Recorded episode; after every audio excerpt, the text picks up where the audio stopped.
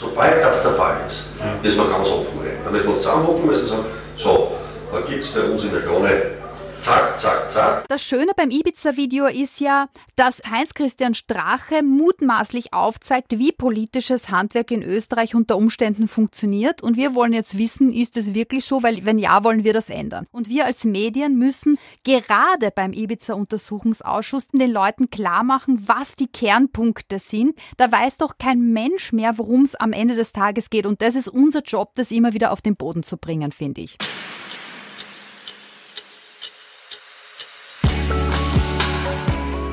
Ich traue mich wetten, ihr wisst noch ganz genau, wo ihr da wart, was ihr da gemacht habt, mit wem ihr unterwegs wart.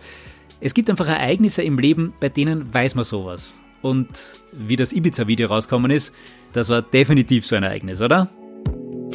Und damit offiziell herzlich willkommen zur dritten Folge vom Puls24 Highlight, der Redaktionstalk mit mir, Jakob Glanzner. Denn diese Woche geht's um den Ibiza-Untersuchungsausschuss, der am Donnerstag im Parlament gestartet hat. Der wahrscheinlich größte innenpolitische Skandal seit dem Ende des Zweiten Weltkriegs soll da aufgeklärt werden. Es geht um Parteienfinanzierung, Postenschacher, Gesetzeskauf. Es geht um Heinz-Christian Strache und Johann Gutenus auf jeden Fall mal. Es geht um eine psoffene Geschichte, wie Sie selber sagen, beziehungsweise um handfeste Korruption. Bis zur Sommerpause Mitte Juli soll es noch acht Sitzungen geben. Auf Puls 24 begleiten wir diesen Ausschuss. Das heißt, ihr seid immer live dabei, wenn etwas Entscheidendes passiert. Und über diesen Ausschuss, was der bringen kann und soll und wie es ist, darüber zu berichten, darüber rede ich heute mit der Politik-Chefreporterin von Puls 24, Manuela Reidel. Hi Manu. Hallo. Mit Pulsion 20, Live is Live, ist man natürlich auch da live dabei bei den Befragungen im Ibiza-Ausschuss. Aber wie macht man das? Das ist ja nicht immer direkt medienöffentlich. Du bist als Journalistin aber schon vor Ort. Wie berichten wir auf Pulsion 20 genau darüber? Äh, Im Augenblick bin ich als Journalistin dort nicht vor Ort, weil wir Corona-bedingt Aufgabenteilungen haben zwischen Innendienstlern äh, und AußenreporterInnen. Und die Babsi Biontech, eine coole Kollegin von mir, die ist dort vor Ort und äh, verbringt ihre Tage dort mit Zuhören und Hintergrundgesprächen führen. Ich für meine Hintergrundgespräche gerade äh, fast ausnahmslos über Skype und über Telefon, weil wir eben diese unterschiedlichen Teams gebildet haben in der aktuellen Situation. Mhm. Aber eigentlich geht's bei solchen Urschüssen und wenn man versucht, da guten Journalismus drumherum zu machen, eigentlich auch eher darum, bei diesen sehr, sehr, sehr komplexen Affären immer up-to-date zu sein und Mittel und Wege zu finden, das auch ans Publikum zu bringen. Also mhm. die, die, schwierigste Aufgabe, finde ich, ist, ähm, den Menschen zu vermitteln, warum sie das überhaupt interessieren soll und warum das saumäßig spannend ist, diese ganzen Affären. Weil schauen wir uns zum Beispiel den Buwak-Prozess an, der ist ein Extrembeispiel, weil der zieht sich seit Jahren. Da hat erst äh, das Ermittlungsverfahren ewig gedauert, aus unterschiedlichen Gründen. Der Anwalt von Karl-Heinz Grasser würde sagen, äh, Karl-Heinz Grasser wurde ewig verfolgt und das lange Ermittlungsverfahren beweise, dass man nichts gegen ihn in der Hand gehabt hat. Die Gegenseite würde sagen, ihr habt selber mit euren Behinderungen der Ermittlungen beigetragen, dass das so lange dauert. Aber was will ich am Ende mhm. des Tages damit sagen? Kein Mensch kann sich mehr erinnern, worum es da ging und warum wir dieses Verfahren überhaupt noch führen. Und wir als Medien müssen verhindern, gerade beim Ibiza-Untersuchungsausschuss, dass uns das wieder so entgleitet. Mhm. Wir müssen die Aufmerksamkeit halten und ähm, wir müssen den Leuten klar machen, was die Kernpunkte sind, die dann unterzugehen drohen drohen in diesem Spesenskandal, Spendenskandal, Casinos, Novomatic, wer hat wem Geld, Spendenvereine, Austria in Motion, Institut für Sicherheitspolitik, da weiß doch kein Mensch mehr, worum es am Ende des Tages geht. Und das ist unser Job, das immer wieder auf den Boden zu bringen, finde ich. Jetzt ist natürlich äh, die naheliegende Frage, aber vielleicht auch ein bisschen äh, eine gemeine Frage. Worum geht es denn dann eigentlich jetzt beim Ibiza-Ausschuss? Warum ist der so wichtig Im? Kern, Im Kern geht es um die Frage, ob Politik in Österreich käuflich ist Und wenn die Politik und die Republik für uns, für die Menschen, die in Österreich leben und, und, und Steuern zahlen, wenn die für uns Sachen verwalten, zum Beispiel Beteiligungen an Unternehmen, ob das immer so vonstatten geht, dass das zu unser aller Vorteil ist. Ähm, Käuflichkeit in der Politik, was gibt's da für Beispiele? Na, dass Heinz-Christian Strache im Ivica-Video sagt, die Novomatik zahlt alle. Heißt das, wenn bei uns ähm, die Regierungen Glücksspielgesetze ausarbeiten, dass das rein wissensbasiert und evidenzbasiert ist, dass die mit Experten sprechen, mit Psychologen und sagen, wie können wir denn die Menschen vor den bösen Auswirkungen des Glücksspiels schützen, aber gleichzeitig die Branche zulassen, dass die auch Geld verdient und Steuern abführt in Österreich. Geht es da dann nur darum, dass da Expertinnen und Experten gehört werden oder gibt es da im Hintergrund edle Spender, die auch Interessen haben, die dann vielleicht mehr äh, berücksichtigt werden als die Interessen von Herr und Frau Österreicher, um jetzt mal diesen nicht, Spruch zu damit beginnen. vielleicht gar nicht so edel sind. Ja, mhm. Ja, ganz genau, ganz genau. Und ähm, wie sieht's dann aus mit Käuflichkeit, selbst wenn keine korrupte Gegenleistung vonstatten geht? Ist es doch nicht ganz ähm, sauber, wenn wir nicht einmal wissen, wer sich für welche Parteien wie engagiert. Ich sollte zumindest einschätzen können, welche großindustriellen Unternehmer, Investoren an äh, Parteien spenden. Das weiß ich im Moment eben nicht. Denn dem Rechnungshof muss man nur gleich und über eine bestimmte Summe hinausreichende Beträge sofort melden. Ähm, das wurde dann mit dieser neuen Spendenobergrenze im Zuge des Ibiza-Skandals zwar schon geändert, nur es gibt so viele Ausweichvehikel. Man kann dann eben zum Beispiel stattdessen das Geld an einen parteinahen Verein überweisen und dann weiß wieder keiner, was damit wirklich vonstatten geht. Das ist doch auch eine Spende, wenn ich ans Institut für Sicherheitspolitik ähm, Geld überweise und dann machen die eine Veranstaltung äh, mit Plakaten, wo überall der Norbert Hofer und der Herbert Kickel drauf zu sehen sind. Und sowas müssen wir als Bürgerinnen und Bürger wissen und wir müssen uns ein Bild machen können, wer warum wen Geld gibt. Und um all diese eigentlich sehr grundlegenden, wichtigen Fragen, wenn es um Politik geht, geht es jetzt auch in diesem Ibiza-Urausschuss. Ausgelöst durch das Ibiza-Video, aber angestoßen die ganz grundlegenden Fragen. Das Schöne beim Ibiza-Video ist ja, dass es aufzeigt oder dass Heinz-Christian Strache mutmaßlich aufzeigt, wie politisches Handwerk in Österreich unter Umständen funktioniert. Und wir wollen jetzt wissen, ist es wirklich so? Weil wenn ja, wollen wir das ändern. Was sagt denn der beim Ibiza-Video, wenn man es ganz herunterbricht? Uh, du hast Interesse daran, liebe vermeintliche reiche Oligarchennichte, die, die Krone-Zeitung ja. zu mhm. kaufen. Das ist die Schorfe, genau. Das wäre natürlich praktisch für uns, weil dann könnten wir zack, zack, zack ein paar unliebsame Leute loswerden. Und wenn die Krone erst in unsere unsere Richtung schreibt und uns damals noch die FPÖ hochschreibt, dann sind wir groß raus und dann haben wir super Wahlergebnisse. Und äh, dann hat er versucht herauszufinden, was er ihr im Gegenzug anbieten kann. Und da gibt's ja diese berühmte Stelle, wo Heinz-Christian Strache sagt, nö, das Erste, was ich anbieten kann in einer Regierungsbeteiligung, äh, sind äh, Staatsaufträge. Äh, zum, und dann schlägt er ihr ja vor, sie könne eine Firma gründen, so wie die Strabag. Und dann würde statt dem Haselsteiner einfach sie sie diese milliardenschweren Staatsaufträge kriegen. Äh, und da sind gleich mehrere Sachen berührt in dieser einen wenige Minuten langen Episode. Zum einen Medien und äh, die Medienfreiheit in Österreich. Ähm, ist es für einzelne Politiker möglich? Und wenn, wer hat denn solche Pläne, die Medienfreiheit zu untergraben und sich den Boulevard tatsächlich einzukaufen? Wird er unter Umständen schon eingekauft, zum Beispiel über Inseratengelder, die dorthin geschleust werden? Die zweite Sache ist die Vergabe von Staatsaufträgen. Das kann uns ja nicht wurscht sein, ob milliardenschwere Infrastrukturaufträge an den Bestbieter gehen oder an jemanden, von dem man sich dann eine Gegenleistung erhofft. So ganz viele ganz grundlegende Dinge werden da aufgeworfen und ähm, das Neue ist, was wir bisher noch nicht kannten bei anderen Untersuchungsausschüssen, dass es wirklich so viel Bild, Text und Tonmaterial gibt. Es gibt das Ibiza-Video, es gibt zig Chat-Protokolle, weil ja Hausdurchsuchungen durchgeführt wurden nach dem Aufkommen des Ibiza-Skandals. Da wurden sehr viele sehr spannende Handys, Kalender, Notizbücher, äh, Festplatten sichergestellt. Und da sieht man halt schwarz auf weiß, wie in Österreich Aufsichtsratsposten, Vorstandsposten vergeben werden, wie es unter Umständen um die Vergabe von Staatsaufträgen bestellt sind. Das Schöne diesmal ist, dass es um ganz konkrete Fälle geht und dass man anhand von Chatprotokollen nachlesen kann, wie so der Habitus ist in Bezug auf Vergabe von Staatsaufträgen, Posten und so weiter. Mhm. Und es sind auch sehr bekannte Zeugen geladen, die dann teilweise auch ihre eigene SMS wahrscheinlich vorlesen müssen und so. Äh, ja. HC Strache, Johann Gutenus sowieso eh klar auch, aber auch Sebastian Kurz wird dabei sein und äh, ich glaube Norbert Hofer, soweit ich weiß, auch. Wie geht das denen dann bei so einem Untersuchungsausschuss? Werden die dann so emotional, wie ich mir das jetzt vorstelle, oder handeln die das ab, weil für die ist das eh Routine? Emotional wird, glaube ich, wenn dann nur der Heinz-Christian Strache. Denn in Wahrheit ähm, wissen ja alle im Vorfeld genau, was sie dort sagen wollen, wie sie das ähm, wie sie die einzelnen Affären aus ihrer Sicht darstellen und erklären wollen und wo sie sich überhaupt der Aussage entschlagen. Denn man steht zwar beim Untersuchungsausschuss unter Wahrheitspflicht, aber man muss sich gleichzeitig nicht selbst belasten.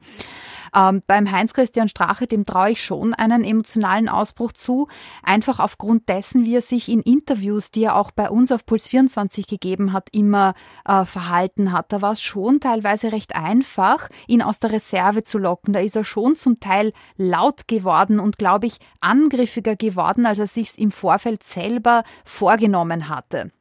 Und da habe ich mir gedacht, das ist schon interessant, weil das ist ja wirklich ein sehr abgebrühter Knochen. Ich meine, der war ja ewig ewig, ewig in der Spitzenpolitik, der hat alles erlebt, aber das ist ihm so logischerweise, das kann man ja auf einer menschlichen Ebene komplett verstehen, so unter die Haut gegangen. Ja. Ähm, dieses endlich am Traumziel sein, Vizekanzler sein, alles erreicht haben, was man immer wollte und dann geht's so steil bergab. Ähm, aber und er ist ja, ja jetzt ich glaube, auch, ja, er ist ja jetzt auch gleichzeitig ja. wieder im nächsten Wahlkampf, oder? Also er ist ja jetzt wieder zurück in der Politik in der Stadtpolitik genau. zumindest in Wien und braucht da wahrscheinlich auch positive Publicity, muss das jetzt auch irgendwie für sich nutzen. Ja, also Stadtpolitik noch ist er ja nicht im Wiener Landtag. Wir glauben aber alle, ähm, wie du richtig sagst, dass er einziehen wird im Herbst. Aber auch das ist jetzt nicht so easy. Es reden alle vom Comeback des Strache. Ja, schauen wir uns doch an, wie das Comeback ausschaut. Der war Vizekanzler der Republik Österreich und Parteichef einer extrem aufstrebenden rechtspopulistischen Partei, die er aufgebaut hat vom zerrütteten äh, einstelligen Prozentbereichsparteitschall nach Knittelfeld zu einer ähm, hochprozentigen Regierungsbeteiligungspartei und jetzt wieder Hinterbänkler im Wiener Landtag, wo er, ich meine, selbst wenn er einziehen kann, nicht recht viel ausrichten kann. Also der ist mhm. schon was ganz anderes gewohnt, was Einkommen, Machtfülle und äh, Präsenz betrifft. Aber die Menschen, die jetzt immer noch zu Heinz-Christian Strache halten, für die ist ja jetzt schon klar, was auf Ibiza passiert ist. Für die ist ja jetzt schon klar, der ist da reingelegt worden. Das waren irgendwelche Linken oder Geheimdienste ähm, oder sonst irgendwelche Verschwörer. Und das hat ja der Heinz Christian nicht so gemeint, weil da ist er betrunken gewesen und da war die Fesche und die wollte er beeindrucken, mhm. genau, besoffene Geschichte und das war eh peinlich und so weiter, aber da muss man jetzt nicht weiter drauf rumreiten. Also die Leute, die im extrem eingeschworenen Kernfanlager von Heinz-Christian Strache immer noch sind, für die ist eigentlich auch egal, was bei diesem Untersuchungsausschuss rauskommt. Die leben sowieso in ihrer eigenen Welt, was so die, die Sicht auf dieses Ibiza-Video betrifft. Also muss er das vielleicht gar nicht so sehr als Wahlkampfarena nutzen. Das ist wahrscheinlich, da geht es ihm wahrscheinlich wirklich um seine persönliche Ansicht. Oder sagen wir mal, er will die Wahrheit tatsächlich finden. Unterstellen wir ihm mal das. Ja, welche Wahrheit? Also ähm, das ähm, die Wahrheit finden. Ja. Naja, also was für Heinz-Christian Strache wichtig ist, ist, dass er, die, die Story ist ja längst klar. Die Story ist, ich wurde hineingelegt und äh, eifersüchtige Menschen, die gar nicht fassen konnten, wie erfolgreich die schwarz-blaue Regierung war, die haben diese Regierung erfolgreich gesprengt und äh, der, Heinz, äh, der, der Sebastian Kurz, der Treulose, ist nach links gekippt. Ähm, und ich bin, ich wurde verfolgt und werde immer schon verfolgt von Medien. Es, es ist, gibt eine Schmutzkübelkampagne gegen mich. Ich werde verleumdet nach dem Motto, irgendwas wird schon hängen bleiben. Und nachdem jahrelang gegen mich schon intrigiert wurde, haben sie es jetzt geschafft, mich zu Fall zu bringen. Das ist die Geschichte und die wird sich durch den Untersuchungsausschuss durchziehen. Dazwischen wird es vielleicht emotionale Ausbrüche geben in Interviews und das wird die Geschichte sein bis in den Herbst hinein und eine ausreichende Zahl an Menschen wird sich denken, nur recht hat er äh, und werden den Strache immer schon cool gefunden haben und ihn zum Landtag wählen. Also für, für, das, für das weitere politische Vor äh, Fortkommen von Heinz-Christian Strache ist dieser ähm, Untersuchungsausschuss ähm, nur insofern relevant, als wir ja nicht wissen, was dann noch alles ans Tageslicht kommen wird. Erst jüngst hat die Presse ja nochmal eine neue Geschichte, einen neuen Ermittlungsstrang zutage gefördert. Ähm, diese das klingt sehr unsexy, ähm, Privatkrankenanstalten Finanzierungsfondsgeschichte.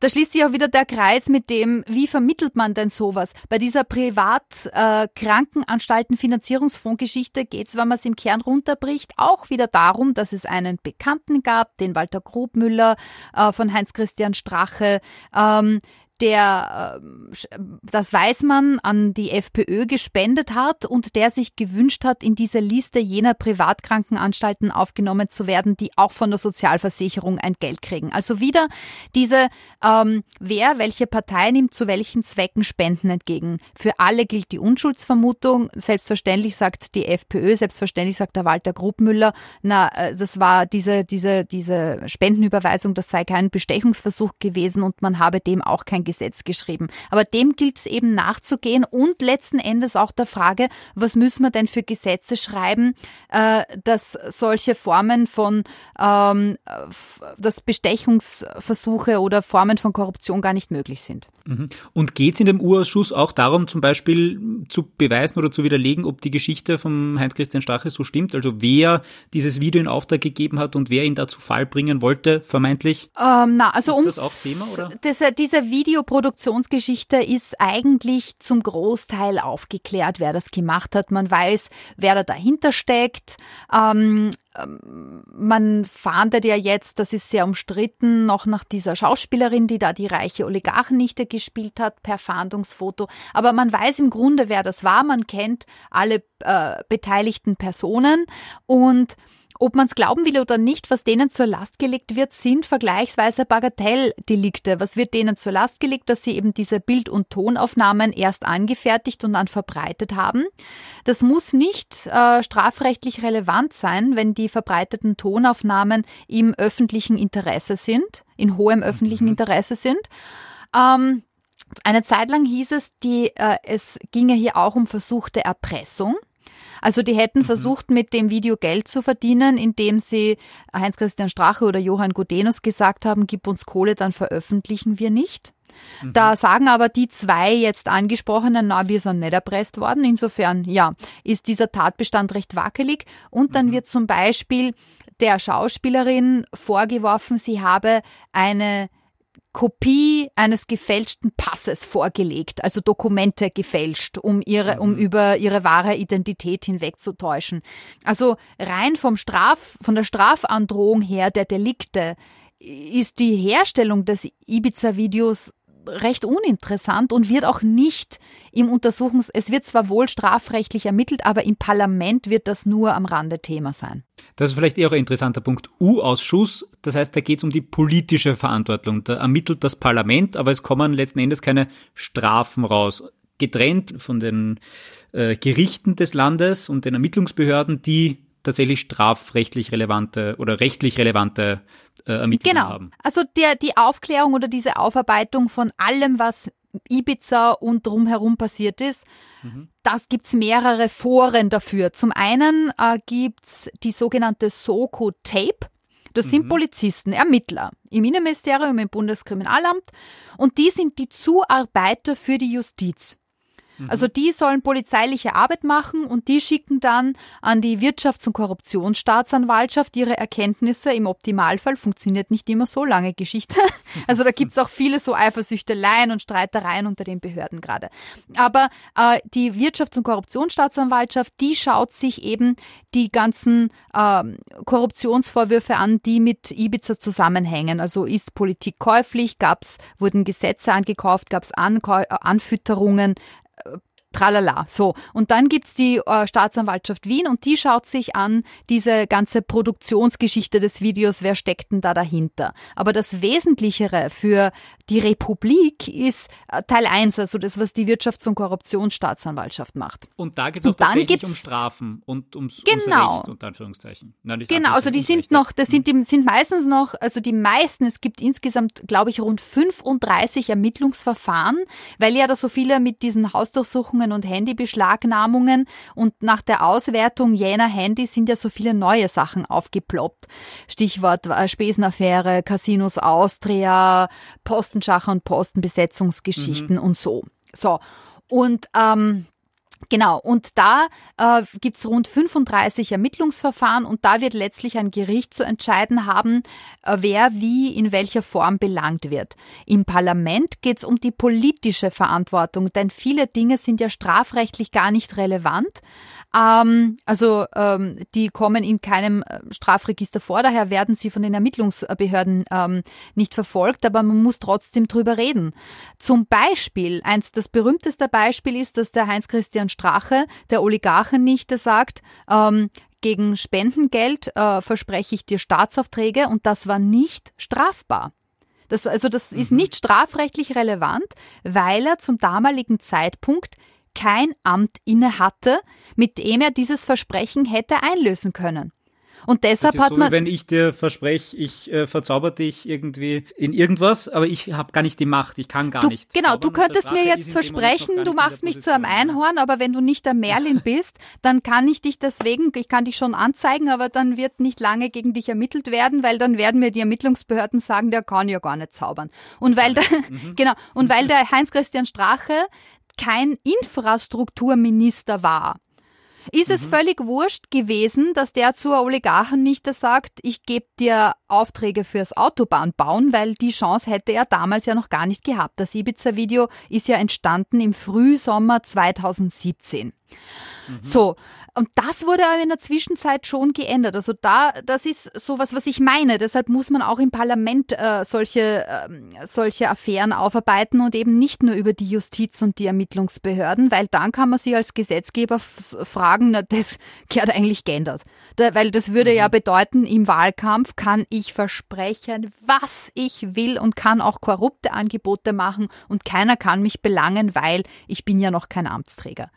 Ähm, diesen, diesen Begriff Amtsträger, da wird jetzt eben äh, daran gearbeitet, den auszuweiten, sodass das in Zukunft strafbar wäre. Okay, wow, also wirklich ein spannendes Riesending, dieser Ibiza-Untersuchungsausschuss, der viele verschiedene Aspekte hat. Und auf Puls 24 sind wir immer alle live dabei. Ja, also das ist ja das äh, Wesen unseres neuen Senders, dass wir wirklich, wenn es was zu sehen gibt, dann sind wir dort live vor Ort. Wie gesagt, die Barbara Piontek, die äh, wohnt quasi schon im Parlament ähm, und vor dem Lokal, wo der Untersuchungsausschuss stattfindet, die meldet sich dann immer mit Live-Einstiegen und wir versuchen in den unterschiedlichsten Formaten, unter anderem im Newsroom ab 20.15 Uhr jeden Abend von Montag bis Freitag auf Puls 24, da machen wir die Aufarbeitung. Also quasi, das ist unsere Therapiesession, wo wir dann jeweils sagen, was ist denn da heute schon wieder passiert? Na, das war ja wieder super kompliziert und lass uns drüber nachdenken, was das für uns heißt. und das, ja, Und das wird unser das Leben sein. Österreich? Genau. Mhm. Okay. Manu, dann vielen Dank. Schöne Vorbereitung noch und äh, ja, danke für deine Zeit. Dankeschön. Ciao.